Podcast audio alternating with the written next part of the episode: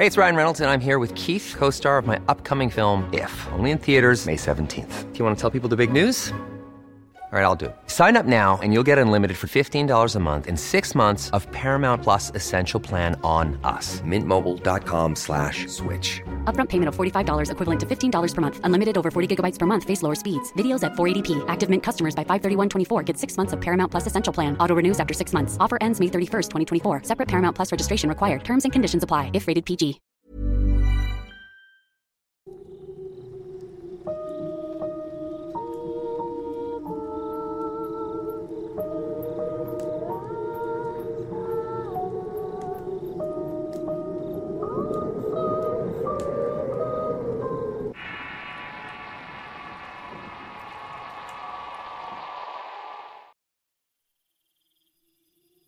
Luis González Obregón en su libro Las calles de México, leyendas y sucedidos, nos cuenta que, consumada la conquista, y poco más o menos a mediados del siglo XVI, los vecinos de la Ciudad de México que se recogían en sus casas a la hora de la queda, tocada por las campanas de la primera catedral, a medianoche y principalmente cuando había luna, despertaban espantados al escuchar en la calle tristes y prolongadísimos gemidos, lanzados por una mujer a quien afligía, sin duda, honda pena moral o tremendo dolor físico. Las primeras noches, los vecinos contentábanse con persignarse o santiguarse, y es que aquellos lúgubres gemidos eran, según ellos, un ánima del otro mundo, pero fueron tantos y repetidos, prolongándose por mucho tiempo que algunos osados y despreocupados quisieron cerciorarse con sus propios ojos qué era aquello, y primero desde las puertas entornadas, de las ventanas o balcones, y enseguida atreviéndose a salir por las calles, logrando ver a la que, en el silencio de las obscuras noches, o en aquellas en que la luz pálida y transparente de la luna caía como un manto vaporoso sobre las altas torres, los techos, tejados y las calles, lanzaba agudos y tristísimos gemidos. Vestía la mujer traje blanquísimo, y blanco y espeso velo cubría su rostro. Con lentos y callados pasos, recorría muchas calles de la ciudad dormida, cada noche distintas o casi faltar una sola, a la Plaza Mayor, donde vuelto el velado rostro hacia el oriente, hincada de rodillas daba el último angustioso y languidísimo lamento. Puesta en pie, continuaba con el paso lento y pausado hacia el mismo rumbo. Al llegar a las orillas del salobre lago, que en ese tiempo penetraba dentro de algunos barrios, como una sombra se desvanecía. El doctor José María Marroquí, en su obra La hora avanzada de la noche, comentaba que el silencio y la soledad de las calles y plazas, el traje, el aire, el pausado andar de aquella mujer misteriosa y, sobre todo, lo penetrante, agudo y prolongado de su gemido, quedaba siempre cayendo en tierra de rodillas, formaba un conjunto que aterrorizaba a cuantos la veían y escuchaban. Y no pocos de los conquistadores valerosos y esforzados, que habían sido espanto de la misma muerte, quedaban en presencia de aquella mujer, mudos, pálidos y fríos como el mármol. Los más animosos apenas se atrevían a seguir a la larga distancia, aprovechando la claridad de la luna sin lograr otra cosa que verla desaparecer en llegando al lago, como si se emergiera entre las aguas, y no pudiéndose averiguar más de ella e ignorándose quién era, de dónde venía y a dónde iba. A esa mujer se le dio el nombre de La Llorona. Tal es en pocas palabras la genuina tradición popular que durante más de tres siglos quedó grabada en la memoria de los habitantes de la Ciudad de México. La conseja de la Llorona es antiquísima y se generalizó en muchos lugares de nuestro país, transformada o asociándola a crímenes pasionales y aquella vagadora y blanca sombra de mujer, pareciendo gozar de un don, el don de la ubicuidad, pues recorría caminos, penetraba por las aldeas, pueblos y ciudades, se hundía en las aguas de los lagos, vadeaba ríos, subía a las cimas en donde se encontraban cruces para llorar al pie de ellas, o se desvanecía al entrar en las grutas o al acercarse a las tapias de un cementerio. La tradición de la Llorona tiene sus raíces en la mitología prehispánica. Bernardino de Sahagún, en su Historia General de las Cosas de la Nueva España, hablaba de una diosa, la diosa Cihuacóatl, la cual aparecía muchas veces como una señora compuesta con unos atavíos como se usan en palacio. Decía también que de noche voceaba y bramaba en el aire, los atavíos con que esta mujer aparecía eran blancos, y los cabellos los tocaba de manera que tenía como unos cornezuelos cruzados en la frente. El mismo Sagún refiere que entre muchos augurios o señales con que se anunció la conquista de los españoles, el sexto pronóstico fue que de noche se escucharán voces muchas veces como de una mujer que angustiada y con lloro decía, oh mis hijos, ¿dónde os llevaré para que no os acabéis de perder?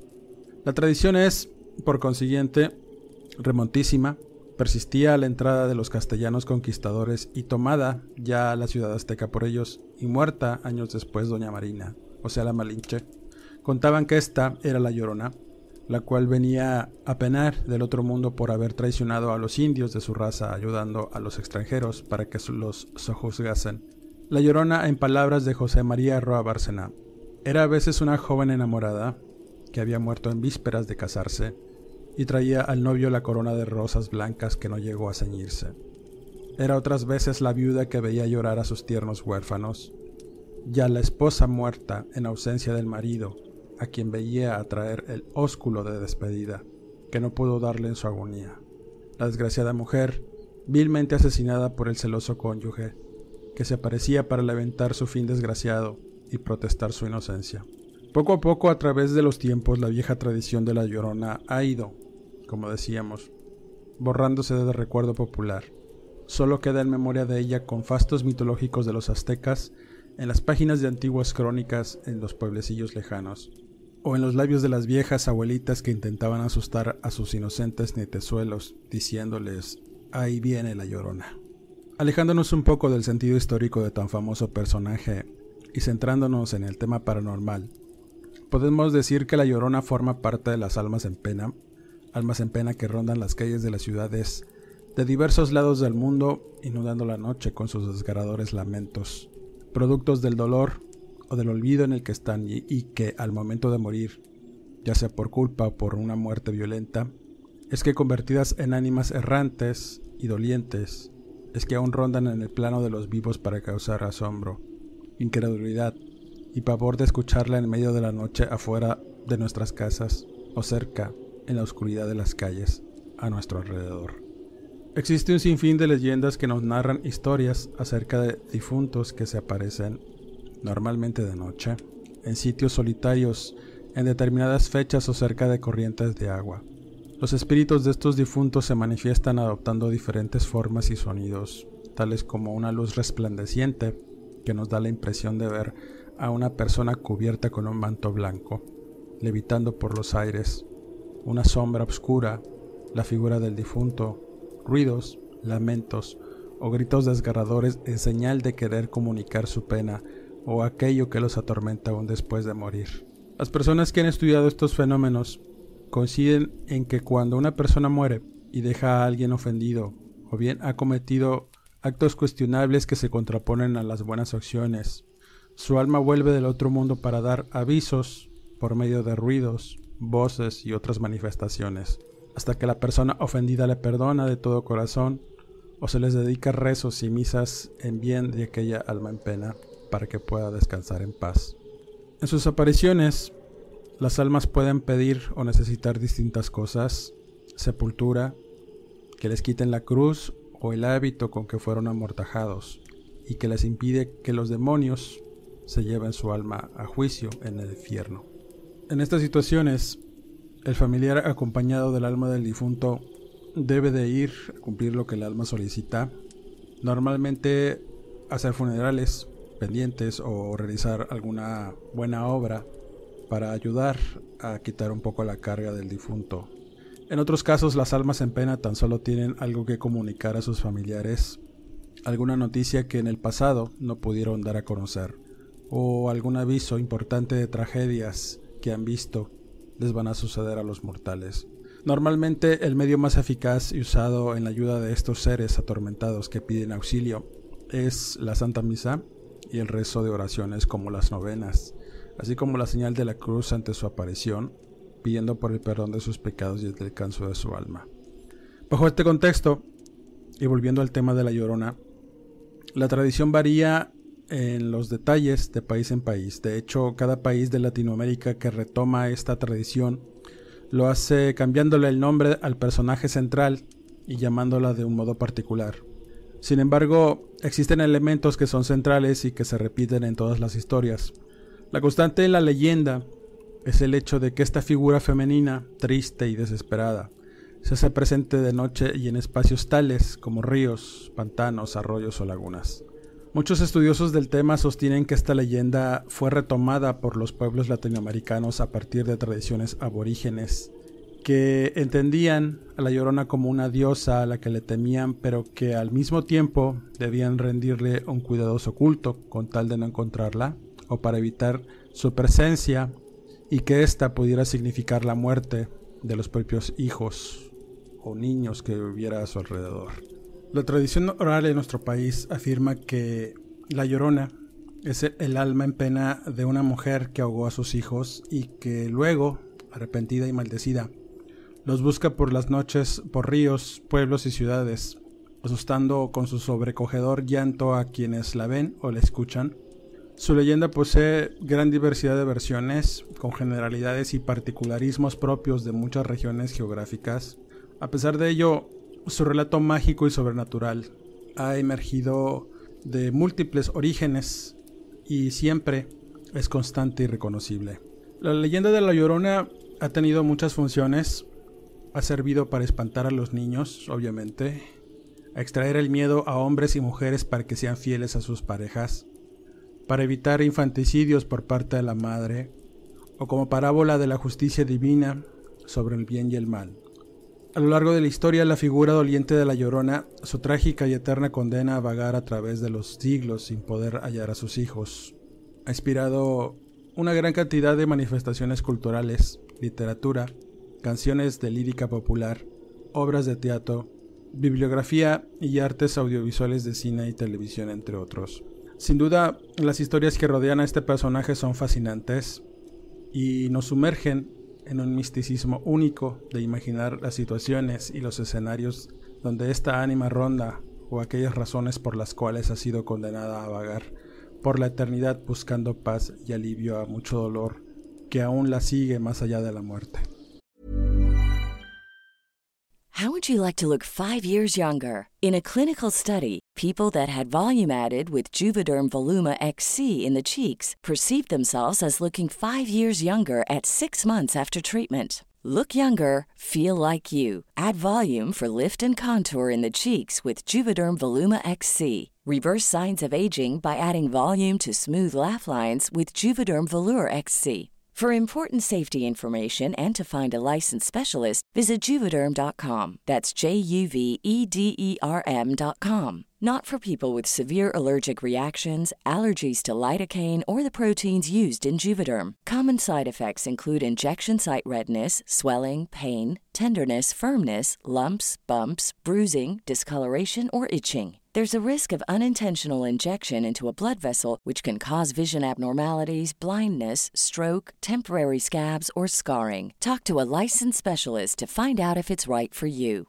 Spring is my favorite time to start a new workout routine. With the weather warming up, it feels easier to get into the rhythm of things. Whether you have 20 minutes or an hour for a Pilates class or outdoor guided walk, Peloton has everything you need to help you get going. Get a head start on summer with Peloton at onepeloton.com. Uno de los primeros relatos que tuve la oportunidad de conocer de esta figura fue hace algunos años en un viaje que tuve a la ciudad de Dolores Hidalgo, en el estado de Guanajuato. En aquella ocasión había ido de visita con unos familiares al cumpleaños de un tío que cumplía 90 años, haciéndose una verbena popular en el barrio donde él vivía por parte de sus amigos y vecinos, ya que era una persona pues muy querida y conocida en ese lugar.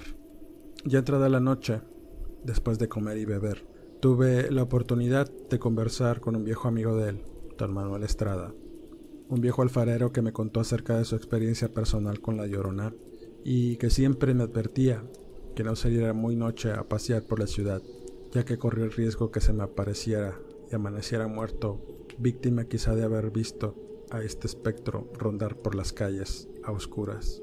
Él decía que no había hombre que soportara su presencia sin asustarse o morir. Y esto lo decía el viejo muy afligido, con unos ojos llorosos, recordando quizá su experiencia con esta figura, que lo tenía hasta ese momento pues bastante alterado. Él me contó que en su juventud había conocido a una mujer muy bonita que cortejó durante mucho tiempo sin que le hiciera caso. Esta joven era muy asediada por varios jóvenes que, como él, intentaban conquistar el corazón de la muchacha, una joven de ascendencia tarasca. Tanto sus abuelos de la joven como sus padres habían emigrado de tierras michoacanas a Guanajuato, buscando huir de la revolución y la miseria en la que vivían en, aquel, en aquellas tierras. Así que con el tiempo y con el trabajo duro, prosperaron haciéndose de propiedades y de cuartitos que rentaban a turistas cada que llegaban a ese lugar. La joven, decía don Manuel, era de una belleza extraordinaria, de piel morena y un cabello muy negro y abundante, que contrastaba con ojos cafés claros que le daban una presencia avasallante para quienes tenían la oportunidad de contemplarla. Era una joven muy educada, muy propia, que se daba a respetar a pesar de los múltiples cortejos y propuestas de matrimonio de hombres adinerados y buenos partidos que ofrecían una gran dote para que aceptaran sus propuestas, cosas a las que siempre se negaba la joven, y los padres obviamente no daban el consentimiento para que su hija se casara con estos hombres a pesar de sus ofrecimientos. Así que muchos comenzaron a decepcionarse de intentar en vano el conquistar el corazón de la joven Tarasca, a excepción de don Manuel, que no perdió la esperanza de conquistarla con canciones y adornos hechos con sus propias manos, ya que era alfarero. Y a pesar de ello, nunca tuvo una respuesta favorable por parte de la joven. Sin embargo, también tenía un rival en amores, y era ni más ni menos que su mejor amigo, el cual tampoco perdió la oportunidad de conquistarla. Y un día fue tal su audacia que fue acompañada de su padre a pedirle el matrimonio a los padres de la joven, que por supuesto se negaron a darla el matrimonio, a dar el consentimiento. Sus razones eran muy simples y era preservar el linaje de la familia y perpetuar la sangre purépecha de príncipes tarascos que corría en las venas de todos sus hijos, en especial de su hija la mayor, a la que decían poseía una belleza extraordinaria y una inteligencia única. Una razón absurda para el amigo de don Manuel y su padre, que mientras escuchaban las, los motivos del padre de la joven, ésta permanecía con los ojos mirando al suelo y atenta a las órdenes de sus padres que en todo momento agradecieron la visita y la propuesta. El amigo de don Manuel le contó muy a su pesar la situación, mofándose de las razones absurdas de los viejos padres de la joven para no darle el matrimonio. A lo que don Manuel le comentaba que pues así eran, que eran sus costumbres y tradiciones, muy férreas y marcadas, haciéndose respetar hasta con la muerte. Por supuesto, la sangre mestiza de ellos y los de la mayoría del pueblo no iban a hacer la diferencia, así que se decepcionaron prontamente, pero aún así no dejaban de admirar a la joven cada que pasaba con su sinuoso caminar por las calles rumbo al mercado, era la algarabía en los corazones de todos los jóvenes que la veían, suspirando a cada paso que daba. Por esos días sucedió que llegaron unas obras importantes al pueblo para su modernización. Con ello, decenas de trabajadores e ingenieros arribaron buscando habitación en las diversas pensiones que había destinadas al turismo alrededor de todo el pueblo. Entre esos ingenieros llegó uno de la Ciudad de México, un hombre muy varonil, de aspecto gallardo y rasgos europeos, cuyos notables ojos azules un día se clavaron en el aterciopelado caminar de la joven tarasca, que al ver estos ojos de inmediato quedó también prendido de ellos y de la presencia del joven ingeniero, el cual se quedó a rentar un cuarto en una pensión propiedad del padre de la joven, por lo que la cercanía y el trato diario hicieron que ella quedara perdidamente enamorada del ingeniero, cuyas intenciones no eran nobles, según dichos de las personas que lo veían cortejar a cuanto jovencita de buen aspecto veía en el pueblo, y era claro que el hombre solo buscaba burlarse de ellas. Pero su aspecto y la labia, pues hacían lo propio. No pasó mucho tiempo en que tanto la joven Tarasca como el ingeniero tuvieran momentos íntimos que con engaños pudo conseguir el hombre para que la joven se diera a sus ímpetos. De esos momentos íntimos que tenían ambos, la joven pues queda embarazada. El hombre al enterarse de la situación pide su cambio inmediato hacia otro estado para evitarse problemas, Así que, sin más, sin despedirse, y abruptamente se fue del pueblo, dejando su suerte a la joven que al saberse embarazada y al saber cómo iban a reaccionar sus padres intentó por todos los medios esconder su vergüenza. Así que se las ingenió para que sus padres no notaran cómo crecía su vientre, comiendo mucho y embarneciendo para ocultar en lo posible el embarazo. No obstante, y a pesar de sus esfuerzos, no pudo esconder la situación de los ojos de su madre, que casi al término del embarazo se dio cuenta que su primogénita, su orgullo, había deshonrado a la familia y con un hombre indigno, por lo que era imperativo detener el embarazo y que el padre no se diera cuenta ya que corrían el riesgo de ser golpeadas hasta la muerte, tanto ella como la muchacha en un arranque de ira al saberse pues deshonrado. De inmediato, la señora llevó a su hija con una partera que vivía en las inmediaciones del pueblo para interrumpir el embarazo así que le dieron brebajes con hierbas e infusiones, pero como estaba muy avanzado, lo que provocaron fue adelantar el parto, así que con mucho pesar empezó la labor, que dio nacimiento a un hermoso varón de blanca piel, algo inconcebible, algo que la madre de la joven, al ver aquella atrocidad, sintió pavor y miedo de que su marido viera al niño, muy alejado de todo lo que tenían previsto para su amada hija. Así que la mujer inmediatamente le dio una advertencia a la joven Tenía que regalar al niño o dejarlo por ahí para que su padre no se muriera de un coraje. La joven Tarasca con mucho pesar le hizo caso a su mamá. Salió muy triste del lugar. Su mente y las emociones que resultaron de todo ese evento hicieron que perdiera el sentido de la realidad cuando llegó un arroyo sin saber qué hacer. Y en un momento de locura arroja al bebé al caudal del arroyo para deshacerse de todo el dolor y la angustia que pasaba en ese momento. A medida que la corriente arrastra el cuerpo del niño, se podían escuchar sus llantos desesperados, llantos que hicieron reaccionar a la joven que sin importar la creciente del arroyo, se arroja para intentar salvar a su bebé, pero le fue imposible alcanzarlo. En cuanto dejó de escuchar los llantos, supo que había cometido la peor de las barbaridades, así que como pudo salió del caudal, pero su mente estaba tan perturbada que al regresar sobre sus pasos a su casa, de inmediato corrió a su habitación y se colgó de una trave, agobiada por la culpa. Su muerte fue un escándalo, tanto que toda su familia tuvo que irse del pueblo para nunca más regresar, dejando todo atrás, dejando todo abandonado ante la vergüenza de que toda la gente se enterase de la situación de su hija. Meses después de la tragedia, don Manuel cuenta que cierta noche los pobladores comenzaron a escuchar los lamentos de una mujer que parecía llorar y gritar de dolor. Muchas personas al escuchar esos lamentos intentaban ver asustadas quién era la persona que gemía de manera escalofriante. Algunos decían que era el ánima de una mujer vestida de blanco y de larga cabellera que se le veía salir de la oscuridad de la calle y caminaba hasta la pensión abandonada que había pertenecido a los padres de la joven muerta, la joven Tarasca. Ante esa situación, los vecinos comenzaron a especular que se trataba del alma en pena de la joven Tarasca, que manifestaba su culpa y dolor de haber matado a su hijo y por supuesto de terminar con su propia vida. Cierta noche que las campanas de la iglesia llamaban a misa de gallo, luego del repicar de las mismas, la gente asustada en sus casas comenzaron a escuchar el eco de unos lamentos a lo lejos, seguido de los gritos de terror de un hombre que corría pidiendo auxilio. Como varios pobladores ya estaban listos para irse a la misa, salieron a ver quién hacía tal escándalo viendo con sorpresa a un hombre muy pálido que se retorcía en el piso, rezando y pidiendo perdón por sus pecados. En el fredecido de sus gritos decía que había visto a la llorona, que la llorona venía tras de él. Así que los vecinos angustiados ayudaron al hombre dándole agua con azúcar intentando calmarlo para que revelara que había visto. Él y su amigo habían ido a una cantina a beber y pasarla bien con mujeres. Luego de gastarse todo su jornal, decidieron regresar a sus casas riéndose de las arventecias del cantinero que les decía que no salieran, que esperaran al alba para que se retirasen o de lo contrario verían a la llorona.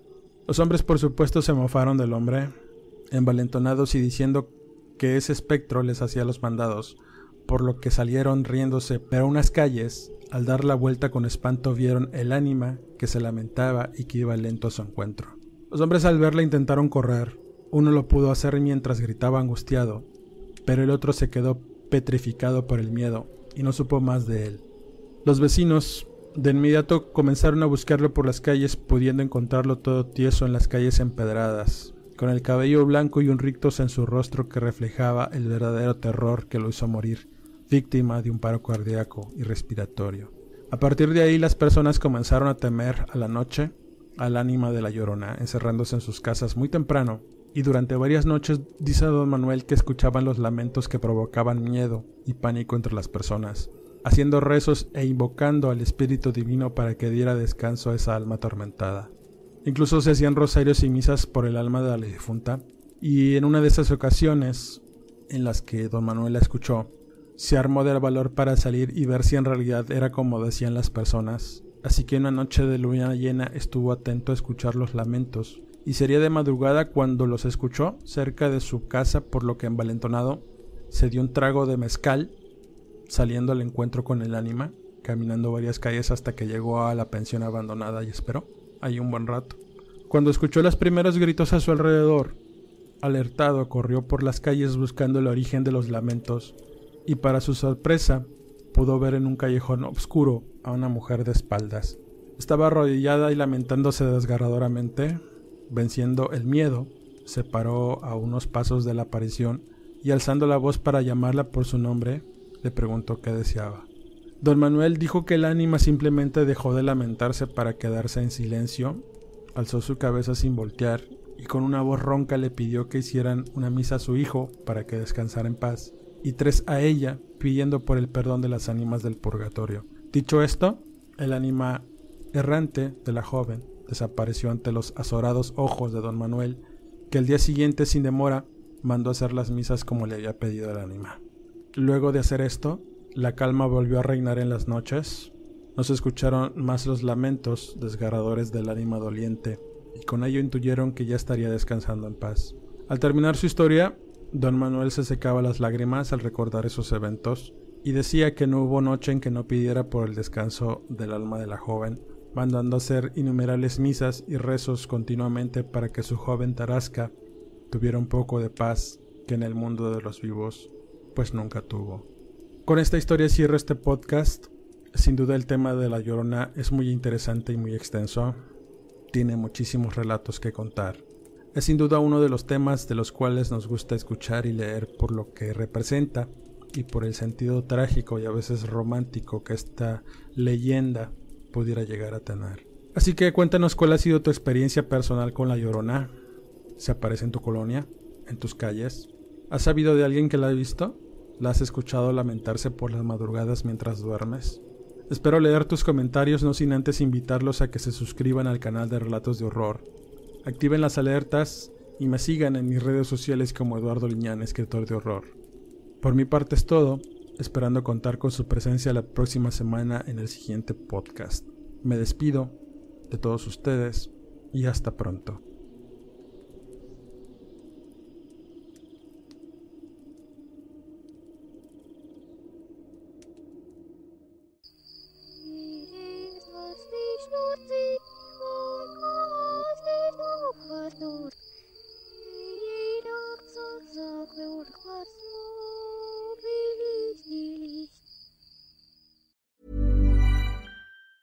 If you thought the only way to get a more defined jawline with natural looking results was through surgery, think again. Juvederm Volux XC is a non surgical injectable gel filler that improves moderate to severe loss of jawline definition and can help you achieve natural looking results with little downtime. Even better, this improved definition lasts up to one year with optimal treatment. No maintenance required. Improve jawline definition for a smooth, sculpted look with Juvederm Volux XC. For important safety information and to find a licensed specialist, visit juvederm.com. That's J U V E D E R M.com. Not for people with severe allergic reactions, allergies to lidocaine, or the proteins used in Juvederm. Common side effects include injection site redness, swelling, pain, tenderness, firmness, lumps, bumps, bruising, discoloration, or itching. There's a risk of unintentional injection into a blood vessel, which can cause vision abnormalities, blindness, stroke, temporary scabs, or scarring. Talk to a licensed specialist specialist to find out if it's right for you.